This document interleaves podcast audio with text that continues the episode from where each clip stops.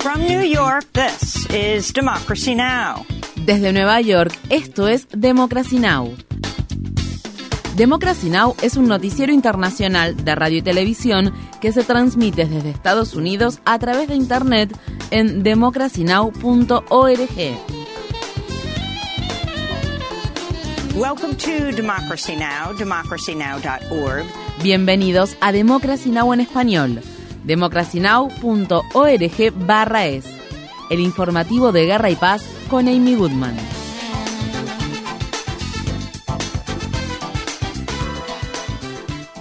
Tanto el gobernador del estado de Nueva Jersey, Phil Murphy, como un número creciente de demócratas están pidiendo la renuncia del senador Bob Menéndez después de que él y su esposa fueran imputados el viernes por cargos de soborno. Por su parte, el congresista Andy Kim anunció el sábado que se postulará para ocupar el escaño que actualmente ocupa Menéndez en el Senado. Los fiscales federales acusan a Menéndez de aceptar sobornos a cambio de utilizar su cargo para aumentar la ayuda de Estados Unidos a Egipto y hacer favores a empresarios de Nueva Jersey.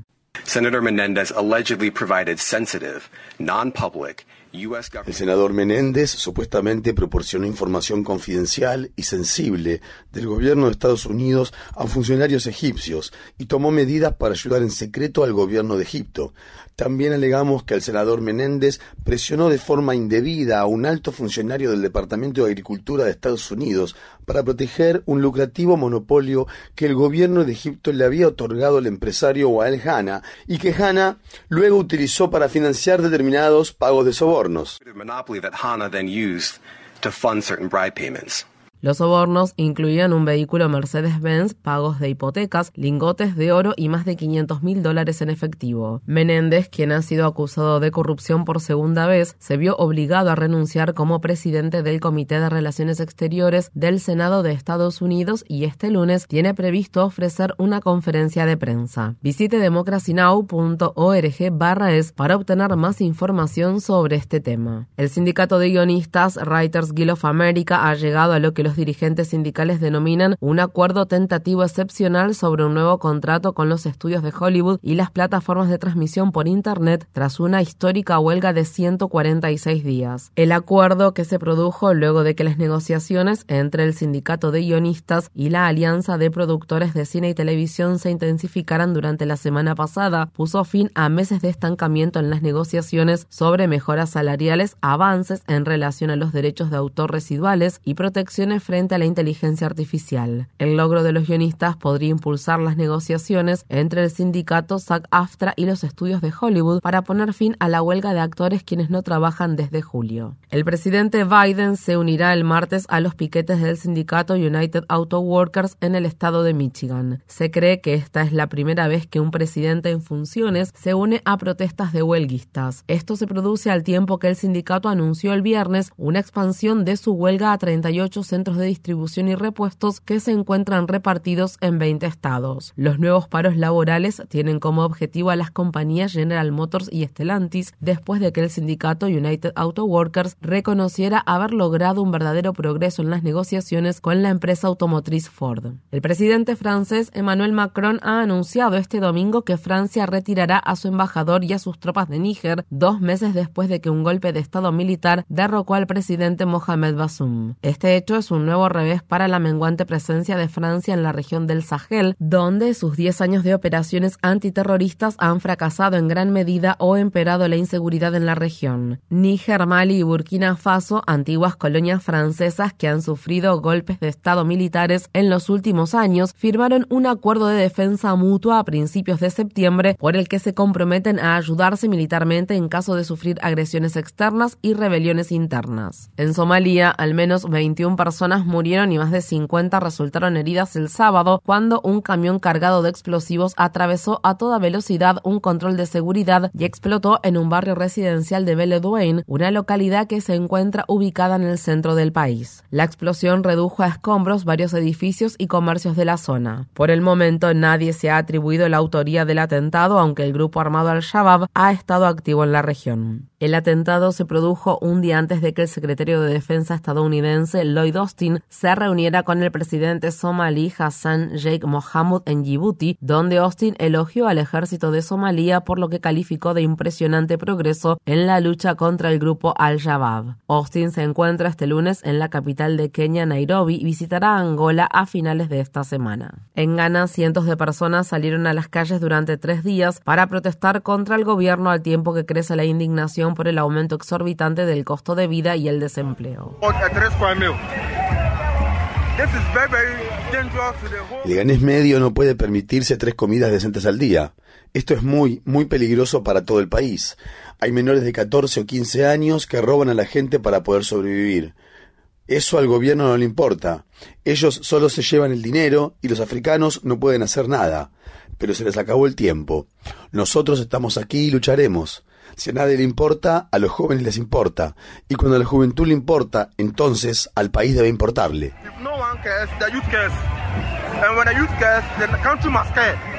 Esta crisis económica es la peor que ha sufrido Ghana en años y fue desencadenada por la pandemia, la guerra en Ucrania y el aumento de la deuda con el Fondo Monetario Internacional, la cual se disparó luego de que el gobierno ganés accedió a un préstamo de 3 mil millones de dólares. Al menos 49 personas fueron detenidas el jueves en la capital del país, Accra, cuando la policía impidió que los manifestantes irrumpieran en el palacio presidencial. En los territorios ocupados de Cisjordania, soldados israelíes mataron a dos palestinos durante una incursión militar que se llevó a cabo en un campamento de refugiados de la ciudad de Tulkarem. Estas fueron las palabras expresadas por el hermano de Abdulrahman Abu Dagash, un hombre de 32 años que murió a manos de las Fuerzas Armadas israelíes el domingo.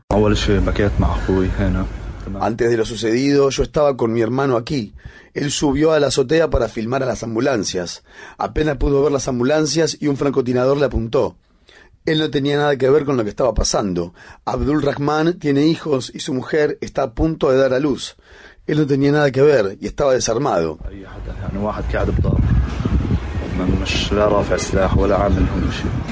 El acto de violencia más reciente ocurrido en Cisjordania se produjo al tiempo que durante el fin de semana el ejército israelí lanzó más ataques aéreos contra la franja de Gaza. Asimismo, los palestinos han seguido protestando por el cierre por parte de Israel del paso fronterizo Beit Hanum, el único cruce operativo que permite a los habitantes de Gaza ingresar a Israel, incluidos unos 18.000 palestinos residentes en la franja que trabajan en Israel. El presidente de la Cámara de los Comunes de Canadá, Anthony Rota, ha pedido disculpas por ovacionar de pie a un veterano de guerra ucraniano de 98 años que luchó junto a los nazis. El presidente ucraniano Volodymyr Zelensky, que se encontraba en el Parlamento canadiense para pronunciar un discurso ante los legisladores, se sumó junto con el primer ministro Justin Trudeau a los aplausos. No está claro si Zelensky, que es judío, sabía que Yaroslav Junka era miembro de la SS Galichina, una unidad ucraniana de las Waffen-SS que fue declarada responsable de la persecución y el exterminio de judíos durante los juicios de Nuremberg. Zelensky ya se había pronunciado anteriormente en contra de dicha unidad nazi. En otras noticias de Canadá, el periódico The New York Times informa que espías estadounidenses proporcionaron al gobierno canadiense información que ayudó a este a concluir que India estuvo directamente implicada en el asesinato del líder separatista Sikh Hardip Singh Niyar, el cual se produjo en junio en la provincia de Columbia Británica. Sin embargo, el periódico afirma que la vigilancia del gobierno canadiense a los diplomáticos indios en Canadá proporcionó las pruebas más definitivas para respaldar la acusación que India ha rechazado. Tras el asesinato de Niyar, el FBI advirtió a los activistas Sikhs que se encuentran en Estados Unidos de posibles amenazas de muerte. Miles de personas de etnia armenia huyen de la región separatista de Nagorno-Karabaj luego de que Azerbaiyán llevara a cabo una operación militar de 24 horas mediante la cual le arrebató el control del territorio en disputa a las fuerzas separatistas armenias. Un superviviente dijo que los bombardeos que las Fuerzas Armadas azerbaiyanas lanzaron contra su aldea se cobraron la vida de decenas de civiles. Apenas pudimos sobrevivir los últimos días. Los bombardeos daban miedo. Los ataques con artillería provenían de todos lados. Había cadáveres. No sé dónde están los cadáveres ahora. Había dos camiones refrigerados llenos de cadáveres hasta el tope y ni siquiera hay dónde enterrarlos. De los 500 residentes de mi asentamiento, solo 40 consiguieron escapar. Todos los demás se quedaron allí. Ellos están en el aeropuerto y en la ciudad, en diferentes lugares, y están esperando a ser evacuados. El fin de semana, Armenia pidió a la ONU que ayude a garantizar los derechos de los armenios que se encuentran en Nagorno-Karabaj. El primer ministro armenio Nikol Pashinyan dijo que necesitaba que Azerbaiyán garantice la protección de la población civil. Si no se crean mecanismos eficaces de protección contra la limpieza étnica y condiciones de vida reales para los armenios de Nagorno-Karabaj en sus propios hogares, entonces aumentará significativamente la probabilidad de que los armenios de Nagorno-Karabaj vean el exilio de su patria como la única forma de preservar sus vidas y su identidad.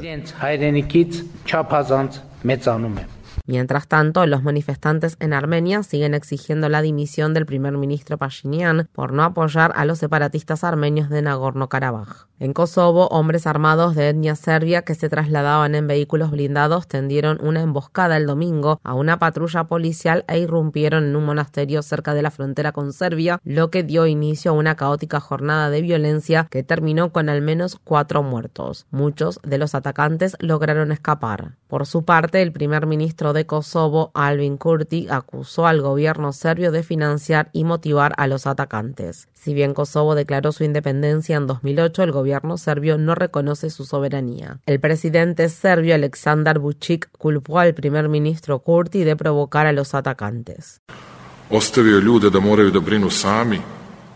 Kurti abandonó a su suerte a los serbios de Kosovo y los provocaba permanentemente.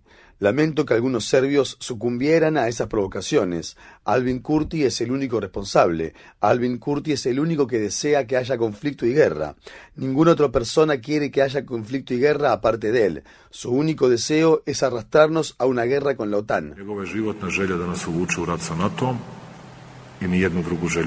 En Nebraska, una mujer que se declaró culpable de ayudar a su hija de 17 años a obtener píldoras abortivas y a deshacerse del feto fue condenada el viernes a dos años de prisión. Jessica Burgess admitió haber facilitado el aborto en abril de 2022 cuando su hija Celeste tenía 29 semanas de embarazo. En ese entonces, la ley de Nebraska aún permitía los abortos hasta las 20 semanas de gestación. Celeste Burgess, quien ya había recibido una condena de 90 días tras aceptar un acuerdo de culpabilidad, fue liberada a principios de septiembre. El Papa Francisco está pidiendo a la comunidad internacional que tome medidas para detener el ahogamiento de los refugiados que intentan llegar a las costas europeas. Durante su visita a la ciudad francesa de Marsella, el Papa Francisco dijo que el mar Mediterráneo se ha convertido en un gigantesco cementerio donde muchos hermanos y hermanas se ven privados incluso del derecho a una tumba.